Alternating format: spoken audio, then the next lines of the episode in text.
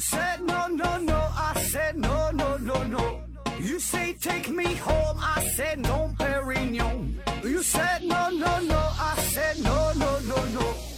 no no no no.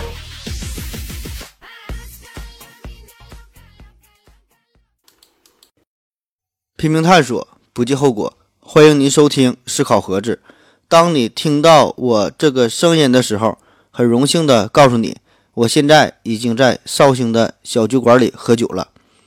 今天的节目时间很短，但是含金量很高，很值钱。因为呢，这是刚刚科学声音组织的“四二九”绍兴活动中我的现场发言。那么您没花钱也能听到这个声音，所以你捡了个大便宜。没有去现场的朋友，我的粉丝们，我要让你们在第一时间听到我的声音。当然了，如果有人去现场的话，可能会觉得我的这个节目和现场的录音、现场的声音呢有一定的差别。确实呢有差别，因为呢这是我在我们公司专业的录音棚里边重新录制了一遍，回馈大家。那么下面就正式开始。大家好，我是喜马拉雅平台上思考盒子的主播，大家可以叫我盒子。很荣幸受到汪老师的邀请，来到绍兴与大家欢聚一堂，参加这次科学的盛会，遇到了这么多科普圈的大咖，也很高兴看到了这么多喜爱科学的大朋友、小朋友。大家可能对我不太了解，我呢来自东北沈阳，所以听我的口音呢可能会浓重一些，感觉呢我不太适合做一名主播。确实，我的本职工作是一名外科医生。平时呢，利用一些闲暇的时间来做这档节目，呃，开播的时间呢不长，更新的这个频率啊也不太频繁，呃，节目的内容啊也是比较小众，所以呢，还请各位朋友多多支持。这次科学声音的活动的主题叫“宇宙与生命”。那当我们谈到宇宙与生命这个话题的时候，我们最常想到的一个问题就是，到底有没有外星人？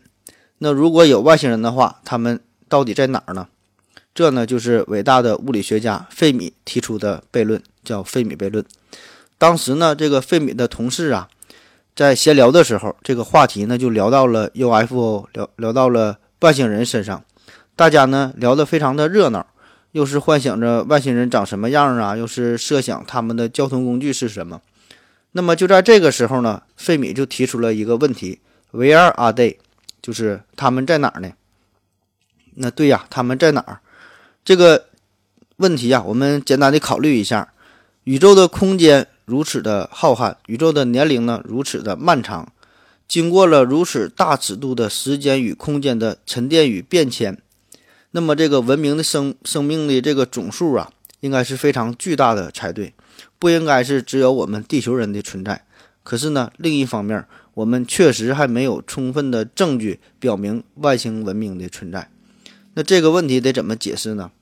那一种情况就是确实存在着外星人，但是由于种种原因，我们没能发现他们。另一种情况呢，就是根本没有外星人。那我们就先看第一种情况，就是没有外星人，我们呢是这个宇宙中唯一的文明。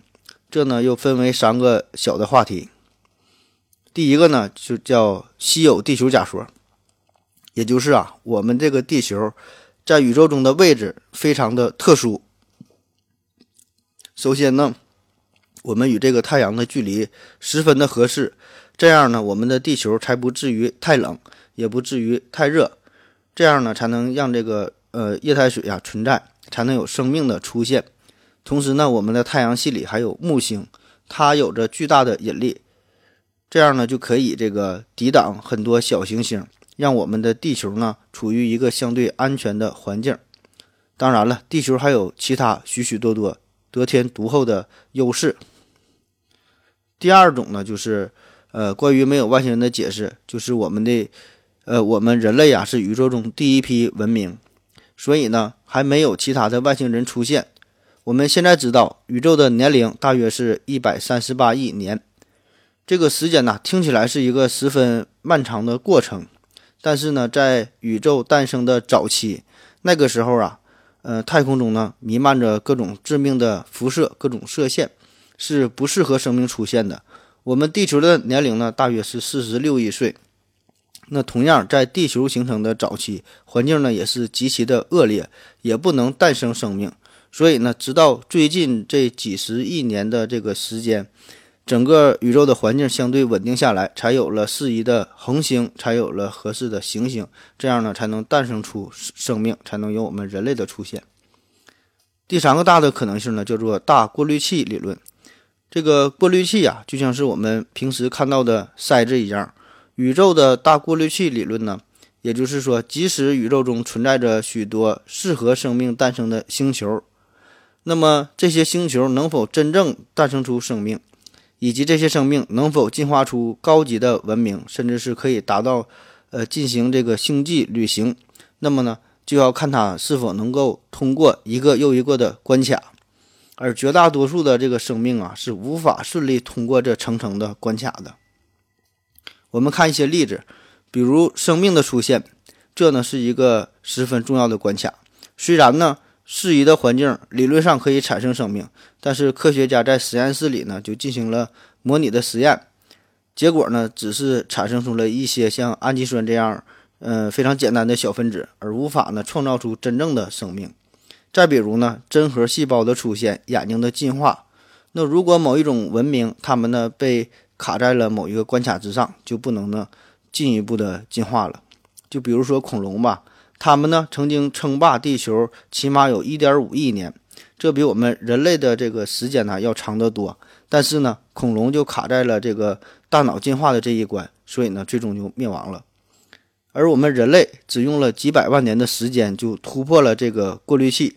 那不只是进化，还有一些灾难性的打击，也是呃一种过滤。比如火山的喷发，嗯，再比如这个小行星撞地球，那么恐龙的灭绝呢，也是与之有关。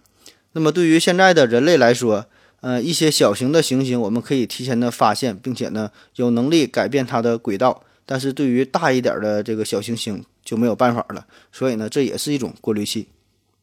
还有就是我们，呃，人类科技的发展，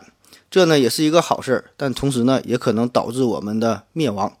这呢也是一个过滤器。比如说这个核武器，核武器的门槛现在是越来越低，呃，再比如致命的病毒啊、超级细菌的泛滥，呃，甚至是未来出现失控的人工智能，甚至是人造的黑洞，这些呢都可能毁灭我们人类自己。对于其他文明来说，很可能呢，他们就是毁于一次这个核武器的战争。那么，如果能真的突破这个一个又一个的过滤器，达到更高级的文明。这呀，真不是一个容易的事儿。嗯，下面呢，我们再从另外一个方面来看一下，就是说，如果真的有外星人存在，只是呢我们还没有发现，那么这又是怎么回事呢？我用一系列的成语来形容一下。第一个叫做“鸡同鸭讲”，也就是外星人呐，虽然存在，也是一直在试图联系着我们，但是我们呢并不知道，就像是啊，你想给古人打电话一样。他们根本没有办法接收到这种信号，所以同样的道理，外星人给我们发来一些信息，我们呢用自己的办法呢也是无法去破解。下一个呢叫做“视如草芥”，嗯，“视如草芥”这个成语啊，就是表示极端的轻视、看不起人的意思。那么外星文文明很可能呢比我们的这个水平高的很多，所以呢他们根本不屑于和我们联系，就像是。呃，我们看蚂蚁一样，甚至我们在外星人的眼里啊，连蚂蚁都不如，所以人家根本就是懒得理你。嗯，下一个成语叫做韬光养晦。韬光养晦指的就是隐藏自己真正的实力，不被别人所发现。嗯，这个前一阵啊，有个很火的小说叫《三体》，那么这里边呢就提出了一个叫黑暗森林法则。这个宇宙就像是一个黑暗森林，每个文明都是一个带枪的猎人。所以呢，我们要做的就是尽量的隐藏自己，不能暴露自己，不能让别人发现。你一旦被发现了，那就意味着被毁灭。下一个成语叫“弹指之间”，弹指之间呢是形容时间非常非常的短。那我用这个词儿呢，就是来形容我们人类文明的出现这个时间，对于宇宙的尺度来说实在是太短了。嗯，设想一下，就你新搬到一个地方。那么你的这个邻居啊，每天晚上只开灯只开一秒钟。那么你刚刚搬到这个地方，你只住了三天，你很难碰巧看到他开灯的这个时刻，所以呢，你会觉得你旁边的这个房间没有住人，就是每天晚上都是黑的。呃，另外呢，就是由于我们人类文明出现的时间非常的短暂，而我们能够达到的速度又非常的有限，所以我们能探测到的这个太这个宇宙的空间这个范围啊，也是十分有限的。下一个成语叫居高临下，嗯，也叫做动物园假说。地球呢，就是外星人建造的一个自然保护区，外星人呢不接触也不干涉，就让人类以自己的方式呢进行发展。呃，让它野蛮的生长，他们呢只是低调的进行一些观察，甚至我们整个太阳系就像是这个实验室里的培养皿一样，它把我们人类和真正的宇宙啊隔离开了，并不与我们呢直接进行接触。我们能够观测到的这个宇宙，只是外星人已经改造过的宇宙，那就像是这个光速啊，也是这个高级文明设定的一个数据，以防止我们逃离出去。嗯，下一个成语叫做以假乱真，这呢，另外一种说法叫做天文馆假说。我们宇宙周围的整个环境其实呢都是假的，都是这个高级文明有意制造出来的天文幻象，就想让我们感觉周围呢没有其他的文明存在，让我们以为自己生活在一个非常孤独的宇宙之中。嗯，有个电影啊叫做《楚门的世界》，那么有兴趣的朋友呢可以看一下。具体呢就不剧透了，呃，这个电影讲述的呢与我这个话题就是十分的相关。最后一个叫做子虚乌有，嗯，也叫虚拟世界假说，这呢就更颠覆我们的认知了。这呢不仅是一个科学问题，更是一个哲学问题。嗯，在哲学上呢叫做缸中之脑。就设想一下，有一个非常邪恶的科学家，他呢把这个人类的大脑啊取了出来，放在一个。营养液里连上了各种的电极呀，这个呃电路，然后呢，通过这个操控电脑就能模拟出一个虚拟的世界，让你呢产生相应的感觉。细思极恐的就是，也许我们生活的这个世界呢，都是外星人模拟出来的，我们的想法呢，也只是他们随便输入电脑的一系列的代码而已。好了，说了这么多，虽然呢，我们不知道到底是否有外星文明的存在。宇宙中呢，也有许许多多未知的谜题等着我们去探索、去发现。嗯，总之吧，我们呢就要保持着这份好奇心，去拼命探索，不计后果。谢谢大家，我是盒子。以上就是呃节目现场的全部内容，感谢您的支持，再见。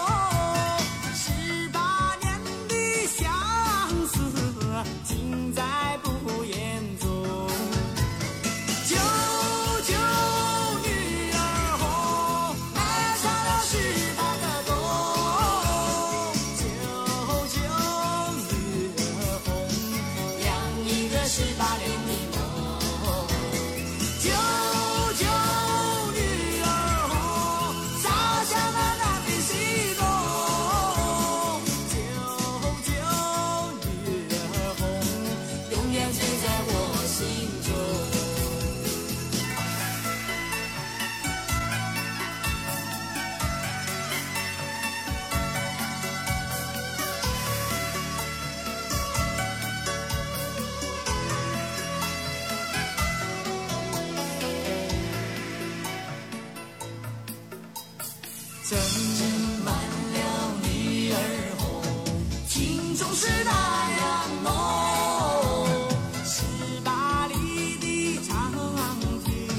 再不必长相送掀起你的红盖头看满堂烛影摇红十八年的相